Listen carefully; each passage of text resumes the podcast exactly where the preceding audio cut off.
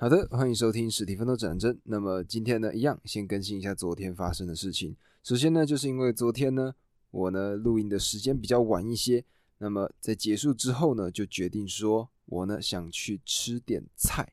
那但是当时呢选项只有一个，就是自助餐。那七点半的这个时间段呢，其实在我家附近的这个自助餐已经没了。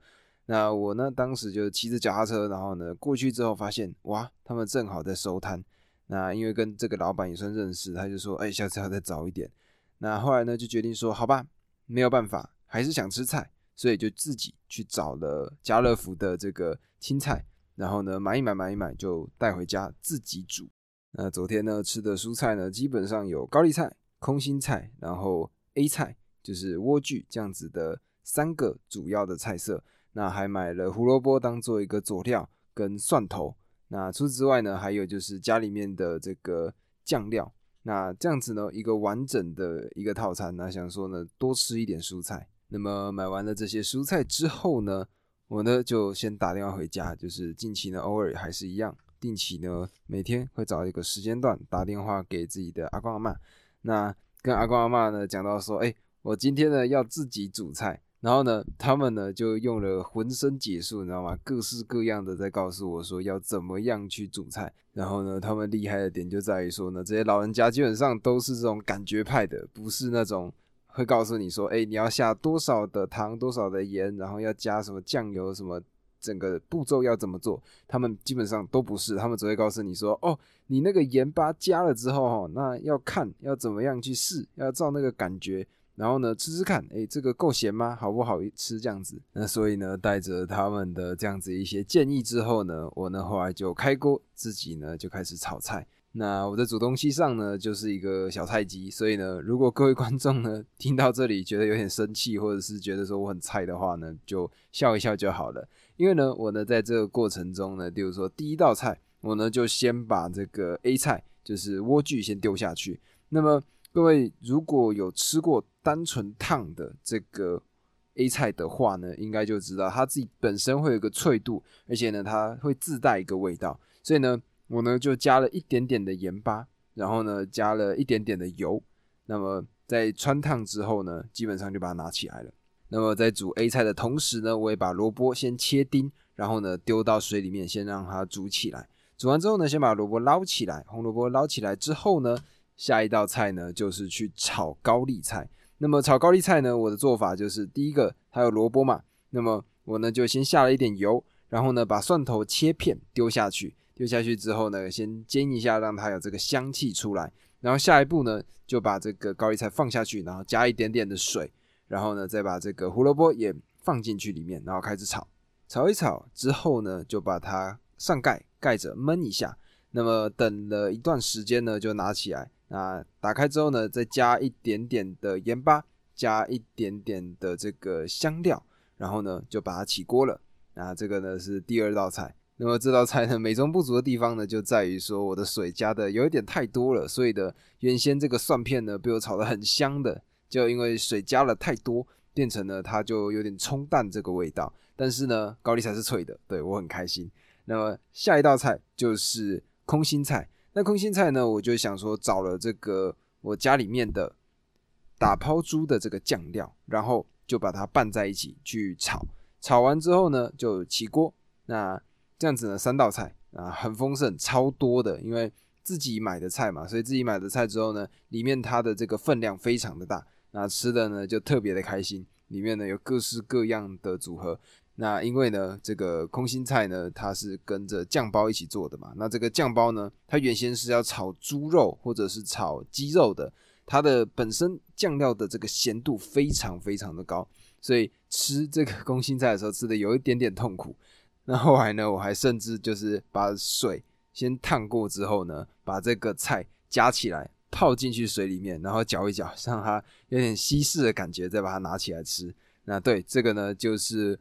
我呢，昨天的一个炒菜的经历，但是呢，就觉得说，嗯，真的是挺开心的，可以好好的把一些自己在，比如说网络上看到的，或者是听长辈他们的一些建议、他们的想法，然后呢，付诸实现，然后真真正正吃到这些菜的时候，其实心里还是挺开心的。那么最痛苦的呢，我想大家应该都知道，就是把这些锅碗瓢盆都洗过。这件事情是最痛苦的，因为呢有各种不一样的，比如说刀具或者是锅子、那锅铲这些呢，每一个东西都必须要重新的洗过。那对我来说呢，就是嗯有一点点痛苦，但是呢，总而言之，自己做出一件事情其实是挺感动的。那么这个呢，算是昨天的一个小小的经历。今天呢，早上呢特别喝了一杯咖啡，因为呢昨天弄了炒菜的事情，那后来呢也有讲一些电话，那这样搞了一段时间之后呢，就觉得说，嗯，早上起来呢必须喝咖啡提神，所以呢今天呢就带着喝咖啡喝完之后的一个好的精神，然后呢就去面对我今天的一整天。那么在今天大概下午接近晚上的时候呢，我的朋友他呢刚好来到我的住处附近，因为呢。他呢，在打球的时候遇到了一个在进攻上碰撞比较激烈的人。那这个人呢，他又比较不知道要怎么处理，所以呢，一处理一冲撞，结果呢，就把我朋友的鼻子撞断了。那撞断之后呢，就不得不来到我家附近的这些医院。那么我呢，就算是去迎接他。那迎接他之后呢，后来结束之后，我们又去做什么？我们呢，就去打球。那各位一定想说哈，啊你鼻子不是断掉吗？怎么会还跑去打球？其实最重要的就是因为他呢是一个校队的选手，然后呢他就可以教我一些动作。那么我呢在跟他一起训练的过程中，最大的感受就是哇，真的是有训练或者说有这个天分的人真的有差。就是他呢在运球上或者是在进攻上有更多的创造力，我呢可能有更多直线性的动作，但是呢他呢就会告诉你说哦。你这边呢可以做出什么样的变化？然后呢，他会教我说，哎，节奏要怎么样去改变？那透过这个节奏改变呢，我就有办法做出更高端的一些进攻技巧。然后呢，除此之外，我觉得呢，我自己的这个身体条件最近呢也变得更好了。因为呢，像平常呢有在健身，那或者跑步，透过这样子的一个训练呢，我发现我现在呢可以在空中做出一些原先我做不出来的一些动作。以上呢就是今天算是发生的一些事情，那么我们呢就来更新今天的单集吧。昨天呢我们讲到的是什么？昨天呢我们讲到的是马斯克的 SpaceX 嘛，那经历的很多的问题，最重要的呢就是他发现了什么东西都得靠自己，那不能靠别人。那接下来呢，在其实这个同个时间段里头，他呢又去创办了另外一个企业。那么这个故事一切的源头。我们呢就必须讲到一个刀疤男这个人呢，他的名字叫做 Jeff。那么在书中呢，他的名字叫做史特劳贝尔。但是我想说，如果我一直讲史特劳贝尔，听久了呢，你们一定会觉得很拗口。所以呢，我呢就叫他 Jeff，或者叫他刀疤男。那待会呢，这样子的一个人称，各位就知道我在讲谁了。那么这个刀疤男呢，他呢为什么会有刀疤呢？他的脸上有一个五公分长度的一个刀疤。那原因就是因为呢，他在国高中阶段的时候呢，他曾经有一次做实验，然后呢，他不听老师的指示，就把各式各样的这些化学的制品全部丢在同一个这个烧杯里面，结果导致这个烧杯爆炸。爆炸之后呢，里面就有一块碎玻璃就直接划过他的脸，所以呢，这个上面他的脸上就有一道疤痕。那么从他做出这些行径呢，就可以大概知道他呢是一个非常喜欢去做实验、非常喜欢动手的一个人。刀疤男呢在十三岁的时候，他做了什么事？他呢找了一台已经废弃的高尔夫球车，然后呢把它拖进自己家里的车库里面，自己呢开始修起来，修修修修，最终修好了。他呢可以开着这台高尔夫球车在路上跑，这个呢就是他的手工能力。那后来呢？他的大学念的是史丹佛。那在史丹佛大学里面呢，他主修的是物理。可是呢，他在第一次考试的时候呢，就发现说他对物理其实没有那么有兴趣，他还是喜欢动手做的这些事情。那么他最终呢，就转到了另外一个系所。那这个系所呢，最重要的就是叫做能源系统跟工程。那这个呢，里面可以一直动手，对他来说呢，是一件非常开心的事情。那在那个时刻呢，大概是一九九四九五那个阶段，那时候呢，其实太阳能电动车这样子的产业刚刚开始兴起，而这种创造出新事物的这个事情呢，对于这个刀疤男来说，哎，他非常的感兴趣，他呢也跳入到这一个活动当中。那么他做了什么事情呢？他花了一千六百块的美金买下了一台报废的保时捷。那么在这个保时捷里面呢，他呢自己装了完整的电路系统，那包括它的供电的系统。当时呢，他就开着这台算是电动的保时捷，在十七秒内跑了四百公尺。那各位可以算一下，十七秒内跑了四百公尺呢？其实这个距离以这样子的速度呢，以现在的车子来说，嗯，其实不怎么快。但是以电动车来说呢，它当时已经突破了世界纪录了。那么夹带着这样子的一个经历，后来呢，在毕业之后，二零零二年的这个时间段，他呢就开始投身进入到油电混合车这样子的一个产业里面。那在当时呢，油电混合车还是一个非常新的一个科技，等于说呢，这个刀疤男呢，他呢从一开始就已经投入到跟这个电动汽车相关的一个产业里面。那么在当时呢，他呢除了工作之外呢，他还是会跟史丹佛他们那边的学弟去做一些交流。那在史丹佛的学校里面呢，他们当时在做的叫做太阳能车。那这种太阳能车呢，就是在这种研究的学术界，诶，得到了蛮大的一个认可。有一次呢，一群学弟他们呢就来拜访了刀疤男，然后呢，他们就讨论到了关于电动车相关的事情。那么他们呢就思考说，如果可以把锂电池把它串联起来，或许它可以提供足够的能量。那么有足够能量呢，自然而然的就有机会去变成车子它所需要的。可以代替油这样子的一个能源。那么当时呢，诶，他们讨论完之后呢，史丹佛的学弟们就跑去睡觉了嘛。那么刀疤男呢，他就一直想，一直想，整个晚上都在想这件事情。他就觉得说，诶，如果可以用电池来做到这个能源的供给的话，或许有一天这件事情就可以成真了。那么他呢，就决定去行动。他呢，想要去做这样子的电动车的事情，但是他没有钱嘛。所以他要怎么做？他呢就试图要去找投资人。那么他呢在宣传这件事情上呢，看起来也是挺可爱的。但我想，或许是因为他所处的环境就是史丹佛或者说戏谷这样子的一个环境里面，这个环境呢相对应的会有更多这种正在创业或者是对于新创的这个想法比较多的人，所以他就在这边真的就是拿着传单一个一个问。那么就这样很刚好的呢，在二零零三年的秋天呢，他呢就接洽到了马斯克。那如果呢就时间线上来看呢，其实马斯克呢除了这个电动车相关的这个兴趣之外呢，当时还有另外一件事，就是前一章所提到 SpaceX 嘛。那么在这边呢，他呢就跟这个刀疤男见面了。那听完了他的构想之后呢，马斯克呢就首先先给了一万块美金，当做一个短暂的资助金。那么刀疤男呢？他在看完了，得到了这样子的一个资助之后呢，他就决定说：“哦，酷，太好了！”他呢又决定要持续的来进行这件事情。那么因为呢，这个刀疤男呢，他当时身处的环境就是电动车的产业相关的嘛，所以呢，他就决定说：“诶，他呢身边也有这些同好同业，他呢就带着马斯克去了一间叫做 ACP 的一个研究室，或者说一个工厂。”那么在里面呢，有一台车叫做 T Zero。那么这台 T Zero 呢，它从时速零到时速九十六公里，只要四点九秒。那么马斯克呢，他当时诶坐上了这台车，他觉得说哇，太酷了吧！原来电动车可以做到这样子的一个技术，所以呢，他呢就决定说，诶，要好好的来仔细研究电动车这件事情。那么在同时呢，还有另外一组人，他们这时候正在研究一个东西，他们正在研究电池。因为呢，前面刀疤男他的了解对于的是整个电动车的完整的体系，那么电池这个可以说是心脏最重要的一件事情呢。当时另外的一组人马他们正在做，那么我呢就姑且叫做马丁跟他的小伙伴。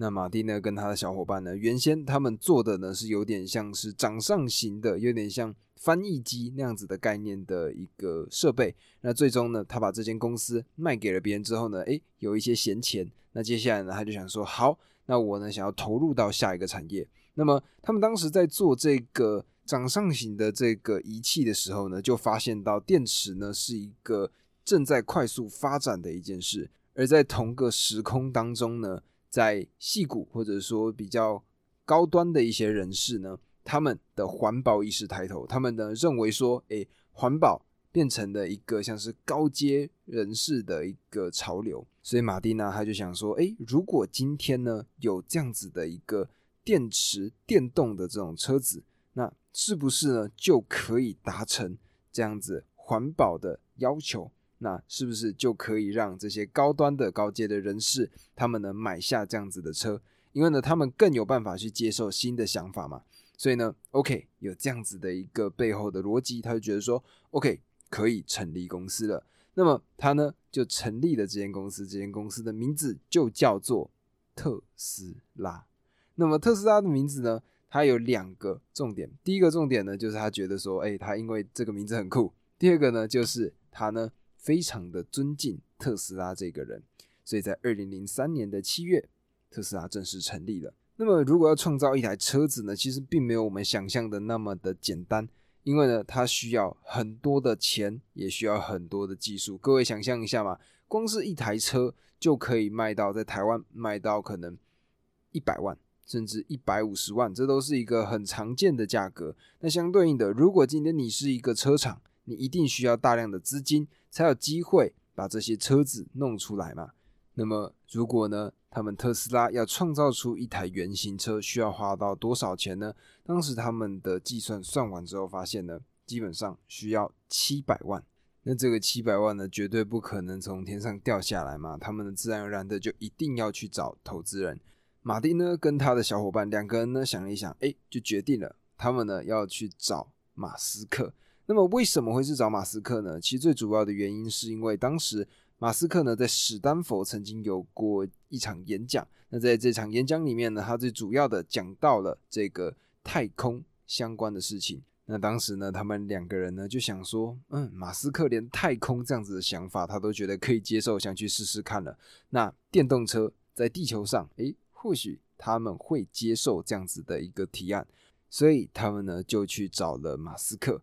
那么马斯克呢？他呢对于这个电动车，他其实是本来就有一些想法的。所以三个人呢会面之后呢，他们聊到了非常多的问题。然后呢，大家呢都对这些电动车有相关的一个见解。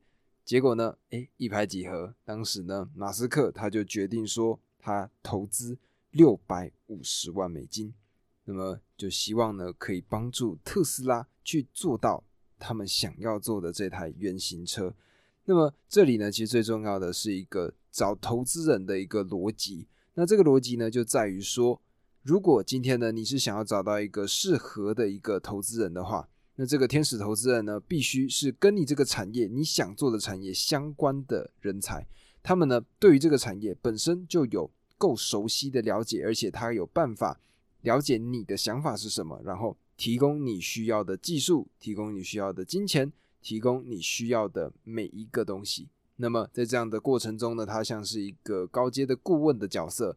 那么这个呢，算是一个天使投资人最重要的事情。不要说你今天呢想要做工程相关，结果呢你跑去找了这个媒体的投资人，那这样子呢就没有办法达到你要的效果，你的问题就没有办法得到解决。马斯克本身是学习工程的，所以呢他可以更高几率的帮助到特斯拉这间公司。那么，在投资了六百五十万的美金之后呢，马斯克也自然而然的拿到了特斯拉的一个控制权。他们呢就决定要准备来起步了。那么，马斯克呢刚刚前面不是认识这个刀疤男吗？所以呢，他就把刀疤男找来，特斯拉开始全新的道路。那首先呢，第一件事情，他们呢搬进了一个两百八十平大的一个厂房。那么在这样子的空间里面呢，他们就把所有的关于汽车相关的制造的过程每一个都做出来，那整个呢算是一个产品线的一个感觉。那么他们的规划呢，就是希望可以把刚刚前面提到的 ACP 这台 T Zero 里面的引擎放进英国的一个叫做莲花电动车他们的一个车壳里面。那么这个呢算是他们原先的一个计划。那么有了这样子的一个构想呢，他们就开始行动了。首先第一件事情，也就是电动车最重要的那一颗心脏——电池。他们呢，首先就开始了这个电池的问题。第一个，电池如果这么多颗电池同时连接在一起，或者说各位有没有经历过，例如说你拿着手机不小心呢，就是说开到了手电筒，或者呢移到了这个相机的页面，然后忘记关起来，过了一阵子你的手机会发烫，所以呢电池它都会有这个需要散热的问题。那么当时呢，他们这个团队就想说，好，先从这个部分做起。他们当时呢，先测试了七十颗，然后呢，接下来可能十颗、十颗的往上加。那除此之外呢，因为要去符合这个电池的颗数，他们呢也必须把车体做稍微的一些变动。那么在二零零五年的一月二十七号这个时间段呢，他们的第一个原型电动车呢，成功的诞生了。那马斯克呢？他当时呢就去试乘了这台车，发现哇，这台车太好开了。那他呢就决定投资了九百万。那再加上呢其他一些潜在的投资人，当时呢总共他们的资金是一千三百万美金。那么还记得刚刚提到的电池这件事情吗？那么因为呢这一群特斯拉的员工呢，基本上都是一些非常年轻的员工们。他们呢，自然而然的呢，就会想要去尝试一些不一样的东西。他们当时决定尝试的是什么？他们呢，就拿了二十颗的锂电池，然后呢，就把它完全捆起来，接下来点火，去看说，如果今天它烧起来会发生什么事情。那么不烧还好，这一烧呢，出现大事了。这一包电池呢，直接像冲天炮一样飞到半空中，然后爆炸。那么这个呢，只是二十颗电池的量哦。如果今天是他们的第一号原型，叫做 Roadster 这台车，如果今天上市了，这台车它要多少颗电池呢？答案七千颗。所以一听就知道了吧？如果二十颗就可以造成这样子的一个小型的爆炸，像冲天炮一样这样飞起来的话，那么如果是七千颗的话，哇，四周可能都被炸光了。所以他们当时呢就很努力的。开始去改变，或者说去了解到说要怎么样把电池变得更好，不容易去爆炸。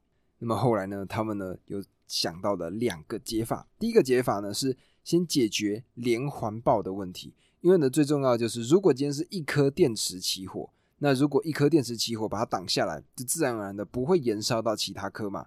那这样子呢就可以避免可能的状况发生，也就是爆炸的情况发生。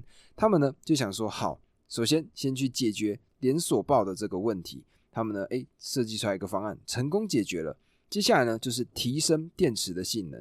各位想嘛，如果七千颗，然后它的这个整体的效能效率没有到那么高，跟相对应的可能只有三千五百颗，但是每一颗的效率都非常的好，那自然而然的数量减少了，那么安全性就会往上增加，因为最重要的问题就是电池爆炸嘛。那么透过这样子的一系列的解决方案呢，电池算是终于告了一个段落了。那么除此之外呢，马斯克呢也很刁一个问题，就是车型的问题。因为呢，今天它呢不像是这种，就是说火箭这样子的一个产品，今天是车子。车子最重要的是什么？就是你的外观至少要好看嘛，对不对？各位看一下现在 Tesla Model X、Model Y，然后 Model 我不太确定，还有其他的车型，或者说。呃，Tesla 很特别的车款 Cybertruck，这些呢，对于这个车子的外形，如果说没有到好看，但至少呢也是很新颖、很特别的。那么当时呢，马斯克呢，他们给这个特斯拉的目标就是说，好，你们呢要做出一台车是他的老婆杰斯丁愿意坐进去的车子。那么他们呢就找来了专门的设计师，诶，特别的把这个车型设计过，变成了一个流线型的车子。那么，透过了他们一系列的这样子操作之后呢，他们终于做出了一台原型车。那原型车呢，下一个重点就是干嘛？就是把它放到投资人面前，让投资人他们愿意喜欢它，然后投资它。在二零零六年的五月跟七月呢，他们分别的开出了两台车，第一台叫做 Black Roaster，黑色的 Roaster，跟 Red Roaster，也就是红色的 Roaster。两台车的回响呢，超级无敌好，因为呢，这些投资人呢，第一次看到了这样子电动车的出现，那基本上每个人都抢着搭。那么，因为他们电池的这个散热问题呢，其实还是需要花更多的时间去解决的。当时呢，只做出了一个短暂的版本，所以呢，他们的状况就是这样子，就是每五分钟就必须换一台新的车子。但是呢，诶，虽然有这样子的一个问题嘛，但是这些投资人呢就觉得说，这个都是可以解决的。所以呢，当时，所以呢，当时在戏谷一些厉害的科技人士，他们呢就决定。以九万美金的价格预定了这一台 Roaster 而当时呢，特斯拉呢，他们也给出了承诺，在二零零七年，他们呢就会把这一台车子成功的量产。而在二零零六年的八月呢，当时美国也有车展，那么特斯拉呢，他们也有设展。结果呢，这个展览呢一结束呢，他们呢又增加了好大的一笔订单，他们最终呢就决定，哎。要开始进入到下一个阶段了。那么下一个阶段是什么呢？下一个阶段就是车子他们的安全性测试。不知道各位有没有看过 YouTube 的一些影片？那这个 YouTube 影片呢，就是一些车子里面呢载着假人，然后呢开车去撞墙，去看去测试说它的安全气囊的安全性，然后呢它对于这个车主的保护程度是什么？那么会有什么样的情况发生？它呢等于说是模拟了撞击的情况。那么这个呢，算是汽车测试的其中一种。那除此之外呢，还有很多其他的部分。举例来说呢，他们可能会开到一些非常严寒的地方或非常酷热的地方，去看说他们在这样子的一个情境下，这些车子可不可以支撑这些情况。那么一般传统的车厂，他们的状况是什么？他们状况呢，就是他们必须把车放到了这些测试场，然后测试完之后呢。他们的这个专业的人员，他们呢就把这个报告写完之后，然后回到他们的总部，花两三周的时间，再把他们的这个报告重新的改正，然后呢去把这个车子进化到更好的阶段。那么，因为马斯克呢，他们的这个特斯拉不一样，怎么说不一样呢？就是他们的这些系统可以靠电子的软体全部远端的操控，所以呢。马斯克他们的车子，这个特斯拉呢，做法就是，他们呢就让这些车去跑，跑完之后呢，把这些数据直接云端上传，上传到特斯拉总部。那总部呢看到之后，发现说，OK，什么问题要调整，他们呢就直接透过这个软体就把它调整好，然后呢再把新的版本交给特斯拉。那他们呢透过这样子的一个过程，非常快的就可以进步到他们需要的这个安全系数。那么马丁呢，在前期的时候呢，也非常的果断，对于很多事情该怎么做，他呢都会很清楚的、很迅速的做出他的决断。那么如果任何错误呢，他们就是分析他，不会找借口，然后下一步持续的进行改进。那其实呢，在早期的这个阶段呢，甚至有些人觉得马斯克呢反而是绊脚石，因为呢，马斯克非常的要求车型必须漂亮。那么，但是呢，从这个阶段开始，诶。不觉得感觉要出事了吗？因为前面好顺啊，感觉后面真的要出事了。诶，还真的开始就各式各样的问题了。首先就是他们的变速箱，刚刚有听到嘛？从时速零到九十六公里，他们呢只需要花四秒左右的这个时间。那么，但是呢，诶，九十六公里之后呢，他们要做什么？九十六公里之后可能就要变档嘛。各位如果有开车或者有骑车，这些经历有用过这个打档车，应该就有看过，或者呢，如果呢有坐过这些大众交通运输，尤其像巴士的话呢，他们在这个转弯的时候，是不是都会右手呢放在一个摇杆上，然后前后移动，然后呢车子呢就可以跑出他们需要的这个速度？那这个呢就是变速箱它会需要的一件事情。那么当时呢，他们原先的规划是在于说，诶，九十六公里这个时速以内的。它呢可以透过它原先的这个速度做到。那么接下来呢，下一段会有一个第二段的变速。那么他们原先的想法是什么？他们原先的想法是想说，OK，这个车子的这个产业，变速箱一定是一个早就已经存在的一个产品了嘛。所以呢，他们就想说，把这个变速箱呢交给这些传统的车子的行业呢去做出来。那么结果呢，这个问题是什么？就是这个变速箱呢根本就。没有办法运行，它的齿轮呢没有办法咬合，所以呢，诶，跑一跑就会出大事。那么他们呢，当时特斯拉就决定说，好吧，那变速箱可能有问题，那么再找其他的顾问团队把这个车子处理好。但是呢，各位想象一下嘛，今天如果是像 B N W 或者是 Porsche、Ferrari、Lamborghini 这些比较传统，然后时间很长的这些有名望的车子的产业的话，基本上他们如果需要顾问团队的话，一定是什么最厉害的团队来帮他们做这件事情嘛。但是特斯拉毕竟呢，当时才是成立没有几年的很毛头小子一样的公司，那么自然而然的这些评估团队呢，也绝对不会派出最精锐的团队出来帮他们。那么当时呢，甚至有一件更离谱的事情，就是他们呢想要去寻找说这个变速系统有什么样的问题，最终呢发现说这个车子有十四个可能造成它这个变速箱会出状况。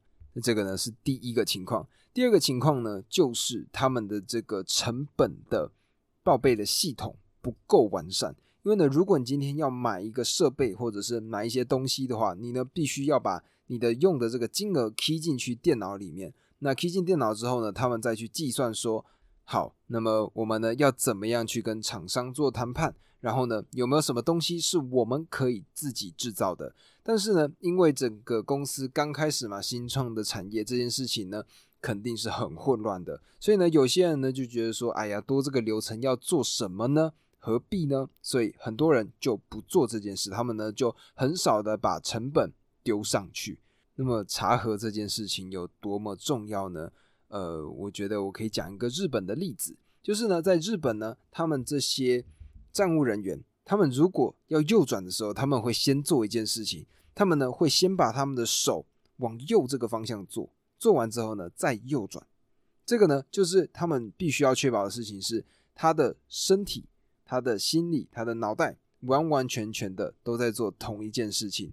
那么，透过这样子的状况呢，日本他们的这个电车发生事故的几率是基本上全世界最少的。那么，或者呢，像是购物的清单也是如此嘛？我们呢，为什么要列清单？就是因为呢，我们在这个过程中可能会忘记。那么回到特斯拉的这件事情上，他们呢就是因为没有把这个成本仔细的去记录，那自然而然的呢就会出现各式各样的问题。那么马斯克呢，他们当时就找来了一个专业的人员，他们呢仔细去分析特斯拉现在造出一台这个 Roaster 到底要多少钱。结果最终他们得出来的结论是，他们的成本要高达二十万美元。但是呢，他们原先的计划是这台车要卖八万五千美金，所以呢，各位可想而知了嘛，发生了这样子的状况呢，哇，出大事了。那么除了成本之外的问题呢，还有一个很重要的就是他们的这个组装的流程，因为呢，车子呢，它基本上它的每一个部件或者说大部分的部件呢，都是各个国家互相去提供的，比如说，诶，台湾呢。对于这个马达也有一个非常厉害的成就，那么或者中国或者泰国，他们的各个地方都有互相的一些专门的技术，那么所以呢，马斯克呢就想说好，那就全球分工，结果呢做了这件事情，得来的一个结果就是呢来不及组装，然后呢出了很多的问题，因为呢每一个设备它呢有各式各样的环境的问题，就来到了。他们的组装厂之后呢，发现哎呀，这些东西个个都有状况，所以呢，交车的时间原先是在二零零七年嘛，就这样一直拖拖到了二零零八年。那么在面对到这样子的情况呢，马斯克呢就及时止血。第一件事情，他呢就把原先的 CEO，也就是这个马丁换掉，然后呢他就找来了其他人来做这件事。那么在那时候呢，各位还记得前一章吧？马斯克他的火箭爆炸了两次嘛，所以呢，他当时哎，其实压力不小。那再加上呢，如果特斯拉又没有做成，他是不是就完蛋了？所以那时候呢，马斯克呢，他就回到了一个紧迫盯人的一个形态。首先呢，他要求说，这些员工每周四早上七点必须要开会，更新材料的费用。首先就是一定要把这个成本的问题给解决嘛。然后呢，就是必须加紧赶工，要把这些车子赶快的做出来。那么他的这个员工呢，当时就觉得说不爽啊，想说哈，我原先可能工作一天就工作十八二十个小时，觉得说太痛苦了。那么当时马斯克呢，他就说，你们都全部给我睡在桌底下，直到我们把这件事情做完。周六周日都要工作。那么这时候呢，就有人哎，他就白目，他就说我需要休息。就呢，马斯克就直接回呛，他就说我会告诉那些人，我们破产的时候，他们多的是时间看他们的家人。所以呢，可以知道的是，马斯克呢这时候真的是压力挺大的。那么毕竟呢，一定要省成本嘛，所以呢，马斯克呢，他呢对于这个人员的要求也变得非常的高。举例来说，如果行销人员他呢在电子邮件里面犯下的文法错误，只要出现一个就得走人。然后除此之外呢，就是最近。没有任何让人有印象了不起的事情的人也要滚蛋。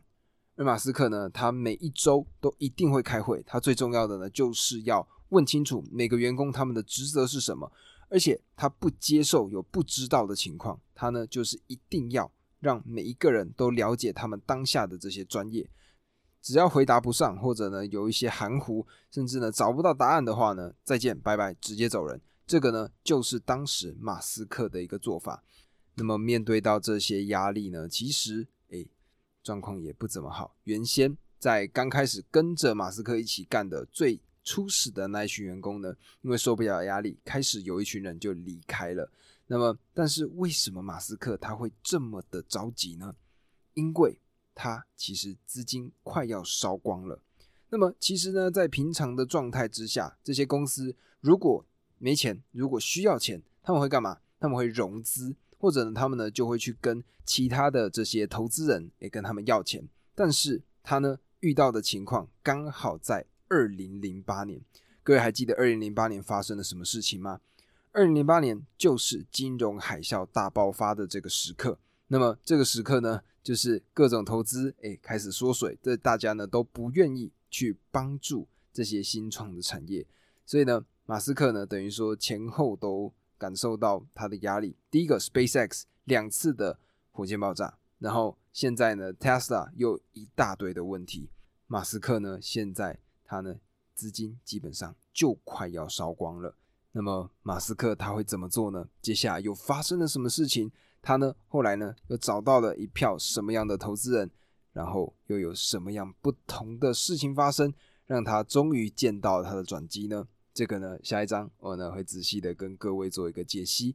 那么以上这个呢就是今天的单集。那看到 SpaceX 跟特斯拉呢两个企业体现在呢都遭遇到非常严重的问题的时候，各位啊，你们如果是马斯克，你们挺不挺得住呢？诶，这个真的是一个好问题。